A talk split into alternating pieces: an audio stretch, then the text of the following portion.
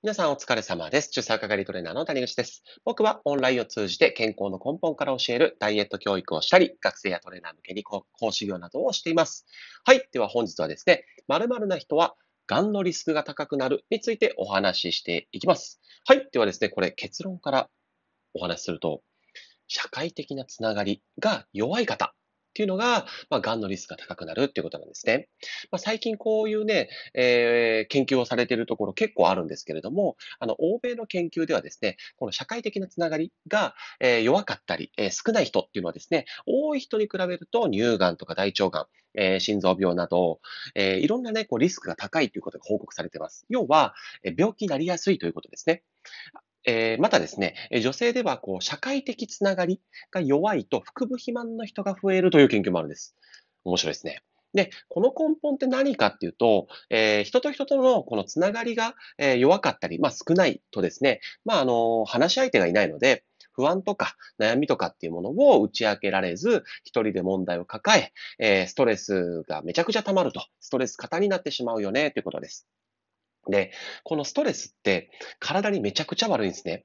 あの、こういう癌とかそういうものを、のリスクを上げることもそうですし、ダイエットで言うと、えーストレスをね、感じると、えーまあ、血液中の糖の量が増えて、結果それが脂肪になって、えー体脂肪って増えるんですよ。はい。なので、ダイエットに関しても、こういう健康に関してもストレスってめちゃくちゃ良くない。はい。で、この、まあ、打ち明けられないから悩みとかを抱えて、ストレスでこうなっちゃうパ、ね、悪くなっちゃうパターンもあるし、あとは、その社会的なつながりが弱いと、なんていうかな、あのー悪い、こう、健康行動に、えー影響しやすいんですよね。そうそうそう。要は、なんかこう、人との関わりがあれば、なんかこれっていいよね、これって悪いよね、みたいな、えーなんでしょうね。ある程度のこう秩序みたいなものって、こう、ちょっと自制しませんか？まあ、多少こう人と比べたりとかそういうのをしながら。うん。なのでね、やっぱりこのストレスも抱えるし、そうやってこう自分を見直すきっかけっていうのもなくなってしまうので、肥満に関しても病気に関してもこれすごく良くないよねっていうのはあります。まあ、あの、例えばですね、あの、好きな人がこうできた時のこと考えてほしいんですが、やっぱりみんな気をつけると思うんですね。これって、まあ、あの、一つのこれ社会的なつながりだと思っていて、そうそうそう。で、やっぱり綺麗でいたかったりとか、まあ、ダイエットするきっかけになったりとか、いろいろとこう自分を見直すはずなんです。はい。だからやっぱりこういう社会的つながりってすごく大事だなと思います。で、あの、自分でその悩みっていうのもですね、解決することは大事だと思います。もうね、あの、自分で考えることも大事だと思うんですけど、それは一時的に必要だと思うんです。要は何も考えないっていうのはさすがに良くないと思います。はい。あの、どんどん考えられない人間になっちゃうから。そうすると、ほとんどのことを自分で解決しなくなっちゃうから、それはそれでちょっと問題だよねっていうのはあるんですが、まあ、ダイエットに関しても、まずは何が今自分って問題なんだろうって一回考えるのは大事だと思います。ただ、えっ、と、それを抱え続けるのは僕は違うと思っています。で、悩みってもう9割悩んでもしょうがないって言われてるんですよ。要は解決しようがないんですね。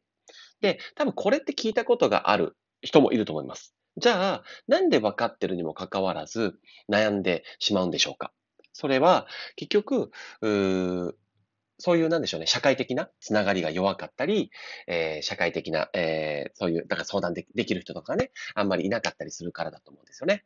で、この悩みが解決する、しない関係なしに、人に話すと結構スッキリしませんか？ね。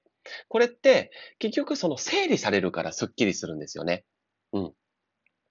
あの、悩みってさっきも言ったように、まあ9割方結局悩んでもしょうがないことで、でも、たくさん抱えてると、やっぱりその、なんでしょうね。そうはい、とはいえ、もう抱えすぎてよくわからなくなっちゃってるんですよね。自分の中でも。収集がつかなくって。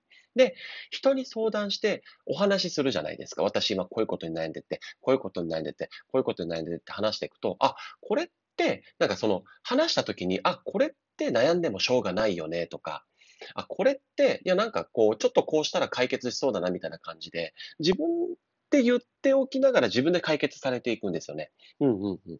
だからね、やっぱりこの相談するのってすごく大事だなと思います。で、もしですよ、この相談、えっと、できない。で、そういう相談できる相手がいるにもかかわらず、相談できないっていう人は、こういうふうに考えてみてください。人はですね、あの、他者貢献。ね、人に貢献することで幸福を感じます。特に男性はこれがめちゃくちゃ強いです。はい。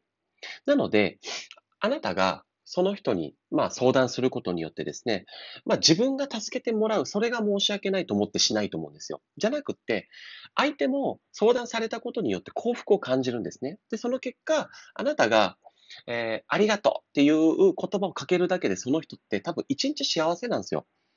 だから、ある意味、人助けしてもらうんだけど、相談する側は、相手の 人助けだと思って相談してみようっていう感じです。はい。すごく大事だと思いますよ。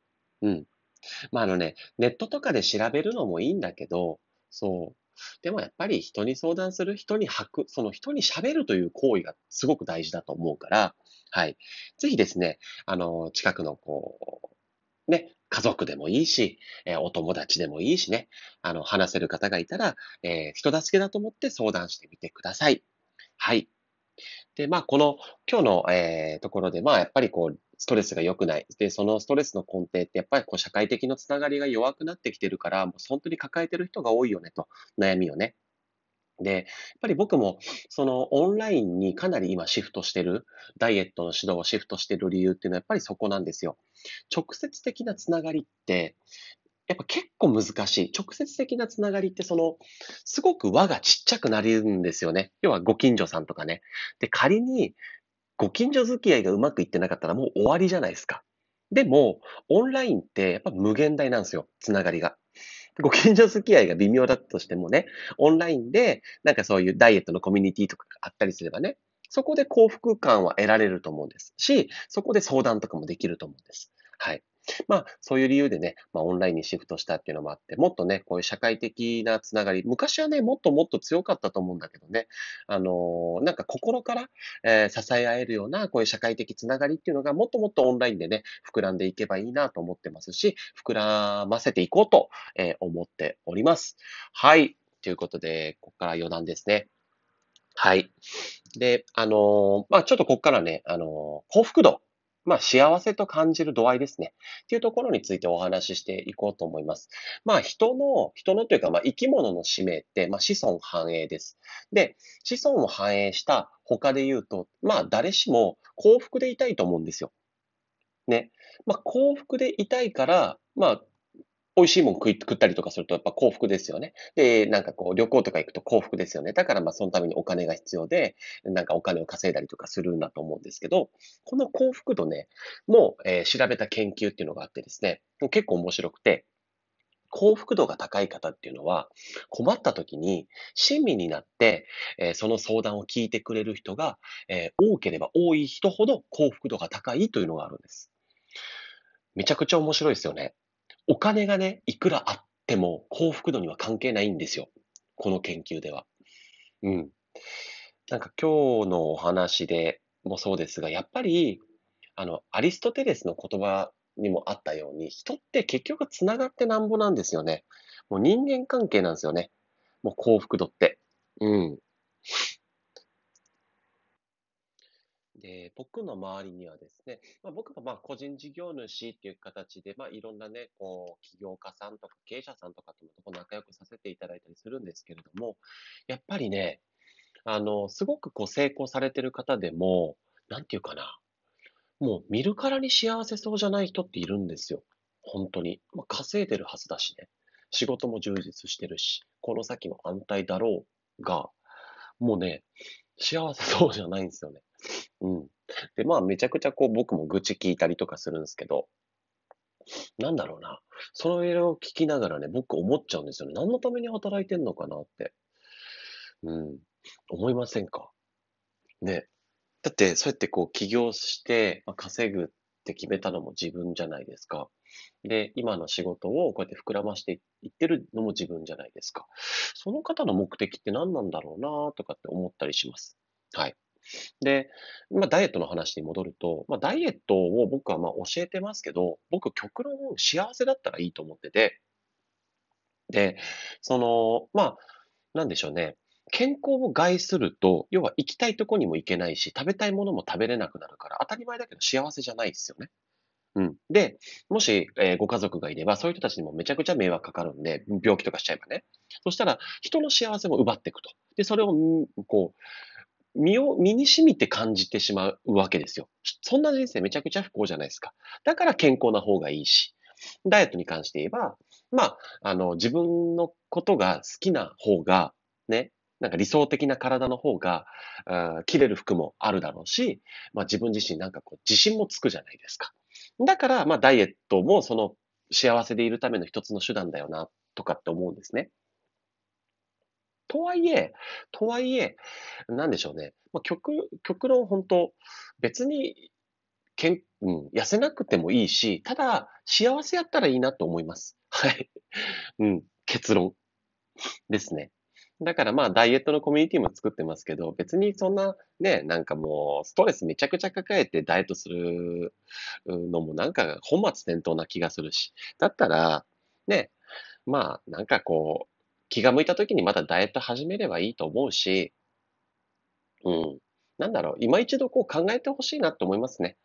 ど、な、なんで、なんでダイエットしてんのって。うん。そこをちょっと考えてほしいなっていうのはありますね。ですし、まあ僕は本当教える側ですし、代表トレーナーですし、まあいろんなこうダイエット指導者にも指導する立場ではあるんですけど、うん。まあ、そこはなんか指導する側としても、うん、そこはちょっとブレてほしくないなって気はしますね。なんかその、なんかこれ食っちゃダメだよとか、これダメだよっていう指導ではなくって、まあ、何よりね、その人が楽しく幸せであれば僕はもういいと思うんですよ。はい。なんか最後はね、ちょっとふわふわしてますが、まあ、僕はこんな感じだと思っております。はい。ということで、本日はこれで終わりです。聞いていただきありがとうございました。バイバイ。